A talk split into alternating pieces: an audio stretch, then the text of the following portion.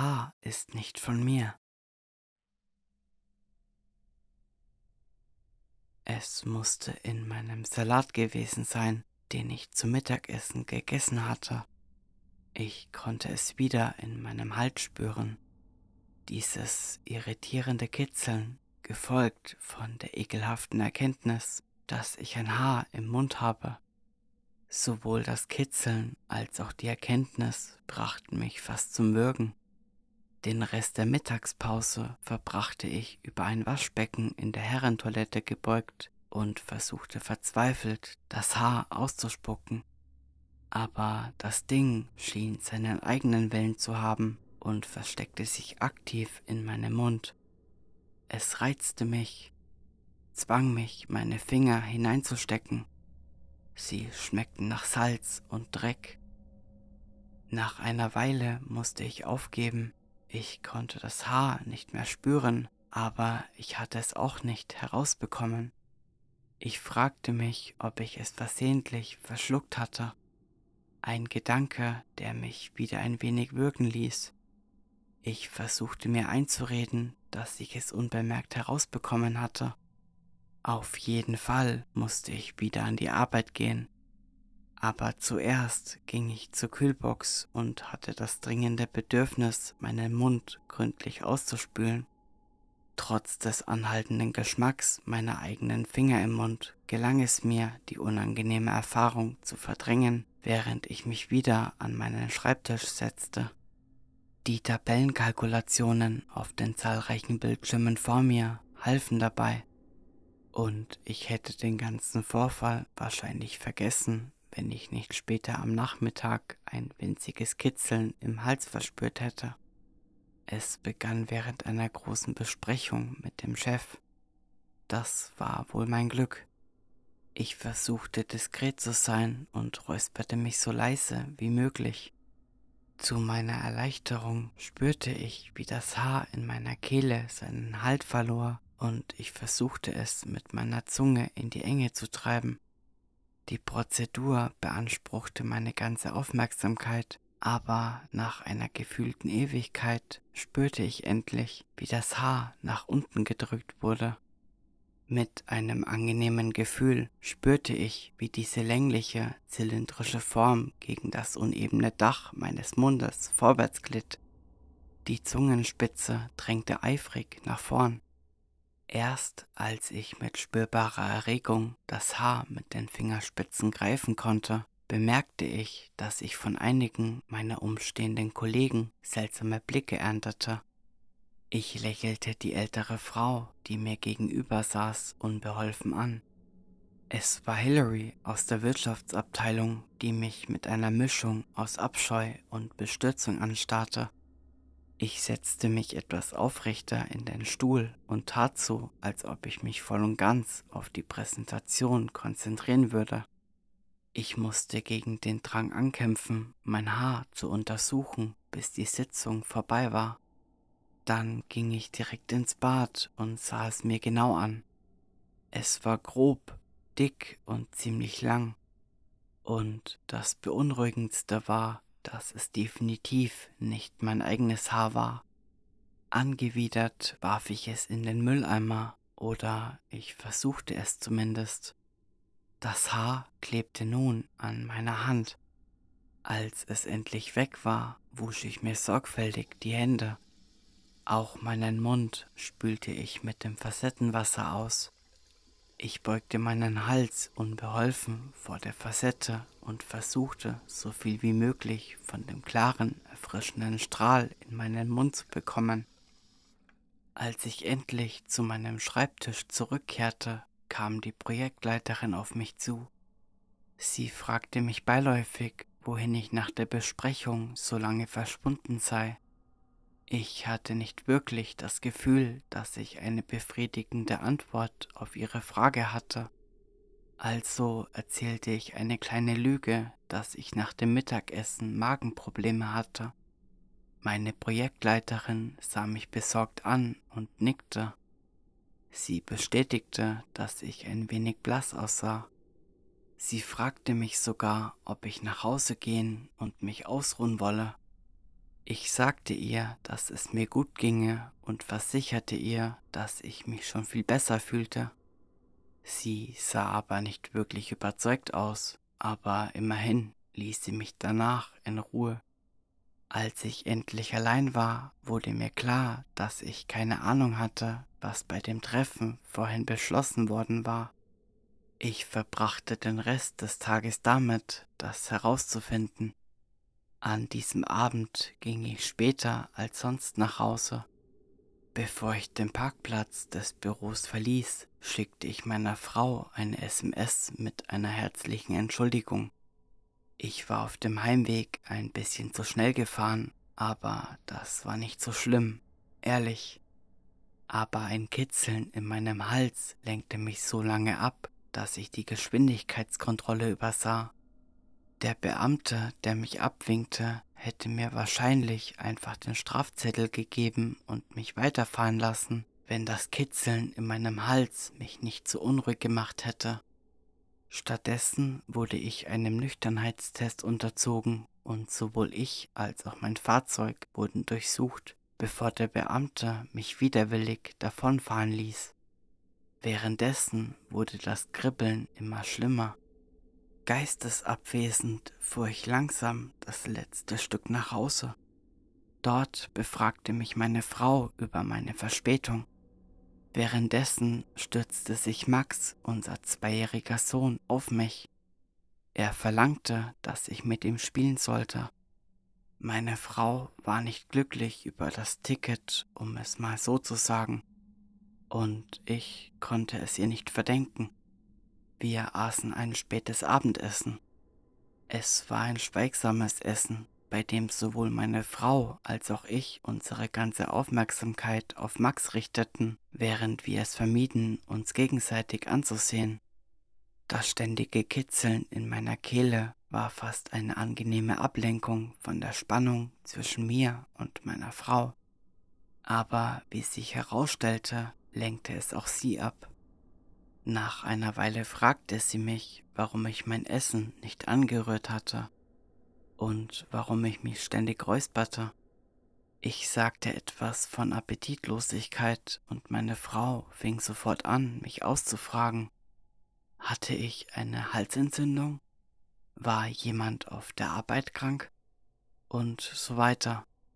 Sie bestand sogar darauf, meine Temperatur zu messen.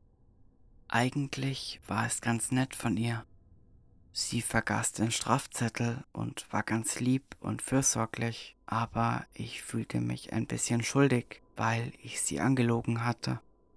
Also hatte ich versucht, meine Symptome als einfache Erkältung oder etwas ähnliches abzutun und keine große Sache daraus zu machen. Anscheinend zeigte das Thermometer tatsächlich an, dass ich etwas Fieber hatte ich sagte meiner Frau, dass ich ins Bett gehen würde, aber stattdessen schloss ich mich im Badezimmer im Obergeschoss ein. Dort begutachtete ich mein Spiegelbild im Spiegel über dem Waschbecken. Ich musste zugeben, dass ich ein wenig blass aussah.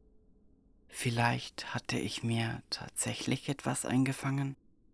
Doch dann unterbrach das Kitzeln meine Bedenken. Es konnte kein anderes Haar sein. Das konnte einfach nicht sein. Ich räusperte mich und spuckte in die Spüle. Ein gelblicher Schleimklumpen baumelte dicht an der Spitze eines dunklen, groben Haares. Mit Entsetzen sah und spürte ich, wie der Klecks weiter an dem langen Haar, das aus meinem offenen Mund baumelte, hinunterwanderte und schließlich in das Waschbecken fiel. Ich starrte auf den Klecks, sah zu, wie er langsam die gewölbte Keramikschüssel hinunterglitt.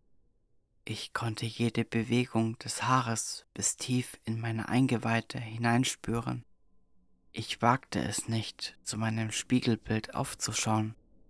Wenn ich gesehen hätte, wie das Haar aus meinem Mund hing, immer noch verbunden mit dem Teil, den ich in meinem Hals spüren konnte, wäre ich wahrscheinlich durchgedreht.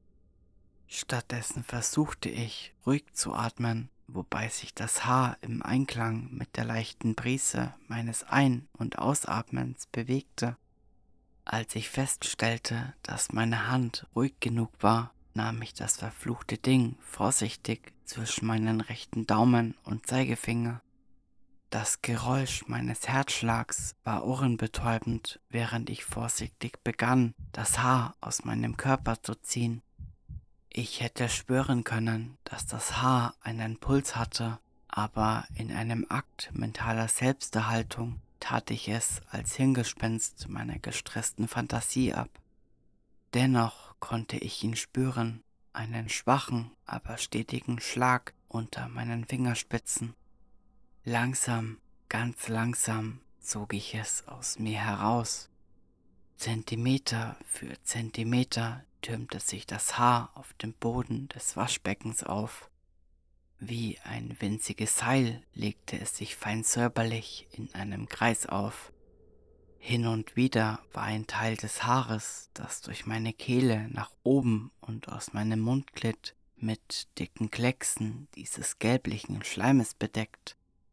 Sowohl das Gefühl als auch der Anblick ließen mich würgen. Einige Male war ich sicher, dass ich mich übergeben musste, aber ich hörte nicht auf, an dem Haar zu ziehen, und schließlich hörte der Husten auf.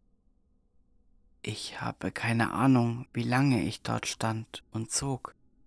Es fühlte sich wie Stunden an, aber es könnte auch weniger als 20 Minuten gewesen sein, bis ich spürte, wie es abbrach. Das Haar war irgendwo tief in mir abgebrochen ich wusste nicht, wie ich mir da so sicher sein konnte, aber ich wusste einfach, dass ich gespürt hatte, wie es abgerissen war. Ich hatte es buchstäblich in meinem Bauch gespürt. Ich hatte das letzte Stück aus mir herausgezogen. Das dunkle, dicke Haar endete mit dem bisher größten Klecks und ich hätte es nicht schnell genug ins Waschbecken fallen lassen können. Es sackte nach unten und gesellte sich zum Rest des Haarstapels.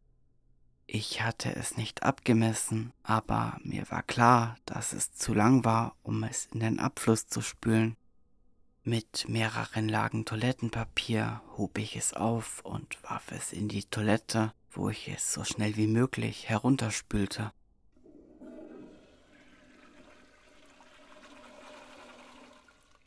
Mit einem Gefühl der Betäubung in Körper und Geist ging ich ins Bett, in dem ich fast zusammenbrach.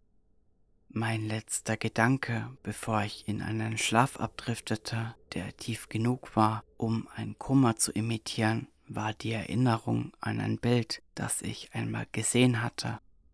Das Bild zeigte eine Ameise, die von einem parasitären Wurm von innen heraus aufgefressen worden war. Ein Wurm, der die Ameise absichtlich lebendig fraß, ohne ihr Exoskelett, ihre Muskeln oder Nerven zu beschädigen. Auf diese Weise konnte der Wurm den Körper der Ameise als Vehikel für seinen eigenen beinlosen und überdimensionalen Körper nutzen. Ein Körper, der aus verschiedenen Öffnungen der Ameise als gewundene, blasse Spaghetti herauswuchs ich wachte in der Dunkelheit auf und hustete mir die Lunge aus dem Leib. Ich spürte, wie sich meine Frau neben mir bewegte und hörte ihre alarmierte Stimme, die fragte, was los sei. Ich antwortete ihr nicht, sondern fiel krampfend und hustend aus dem Bett. In der Dunkelheit spürte ich, wie etwas aus mir herausglitt, etwas Langes und extrem Dünnes etwas mit einem Puls. Als meine Frau das Licht anschaltete, lag nur noch ein großer Haufen gelber Schleim auf dem Boden neben der Stelle, wo mein Kopf gelandet war. Von meiner waagerechten Position aus konnte ich sehen, wie sich das schwache Licht auf der feinsten, glänzenden Spur spiegelte, die von dem Schleimhaufen ausging. Eine Spur nicht breiter als ein Haar. Sie führte zur offenen Schlafzimmertür und in die Dunkelheit außerhalb derselben.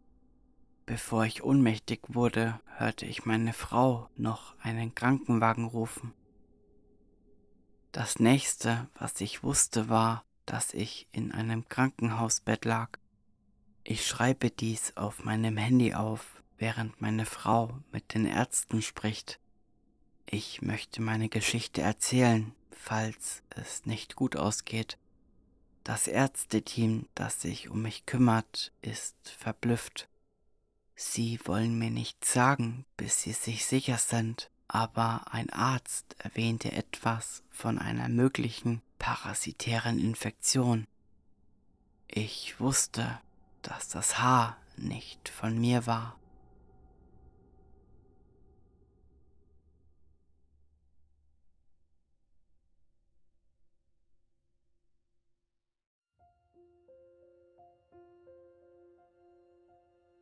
Wenn euch diese Geschichte gefallen hat, würde ich mich sehr über eine positive Bewertung bei eurem Podcast-Anbieter des Vertrauens freuen. Wenn ihr diesen Podcast unterstützen wollt, könnt ihr das gerne auf Kofi tun. Und wenn ihr Fragen, Anregungen oder Wünsche für die nächste Folge habt, könnt ihr mir gerne eine Nachricht auf Instagram schreiben. Ihr könnt mir natürlich auch gerne einen Kommentar unter der Folge dalassen. Alle Links findet ihr in der Folgenbeschreibung. Vielen Dank fürs Zuhören und bis zur nächsten Folge.